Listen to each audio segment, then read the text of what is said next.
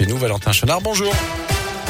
Bonjour Jérôme, bonjour à tous. À la une, la chasse suspendue à Monistrol-sur-Loire. C'est la préfecture de la Haute-Loire qui a pris cet arrêté hier matin à la suite de la démission des membres du conseil d'administration de l'association des chasseurs.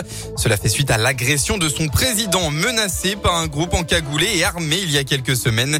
Une enquête est en cours. Il pourrait s'agir d'un différend entre chasseurs. Une dizaine de personnes interpellées récemment après l'agression de salariés d'une association d'aide à l'emploi à Sainte-Sigolène en Haute-Loire. C'était en septembre dernier. Quatre employés avaient été attaqués par 12 à 15 jeunes après avoir terminé leur journée de travail. D'après le progrès, tout serait parti d'une remarque de savoir-vivre à l'un des agresseurs.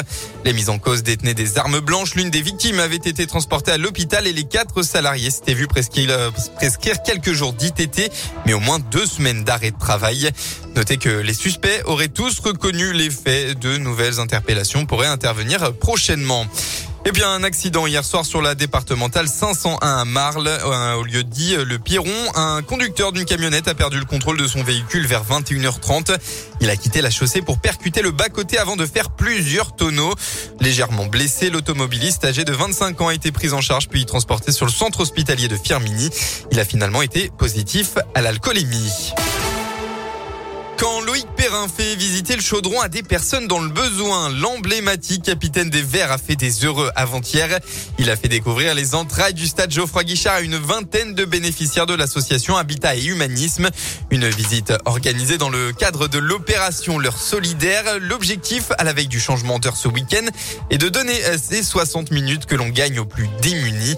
Pour Radio Scoop, Anthony Perel a suivi l'opération. Il faut savoir que les vestiaires, ils ont bien évolué au fil des années. Hein. Je me rappelle même plus comme c'était au début. Durant une bonne heure et demie, les bénéficiaires ont découvert le chaudron avec un guide de choix, Loïc Perrin, de quoi mettre du pomme au cœur. Ah, c'est super. Puis on a su qu'il y avait Loïc Perrin, que moi c'est une personne que j'aime bien. Il parle bien, il est sympa.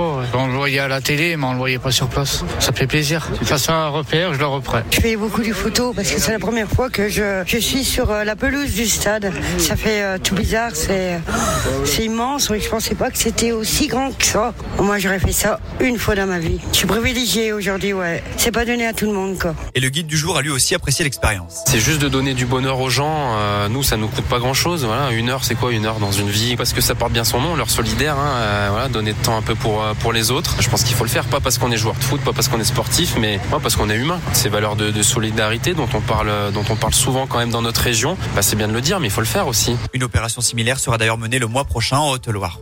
Ce sera le 12 novembre avec une visite à Saint-Bonnet-le-Froid chez le chef triplement étoilé Régis Marcon.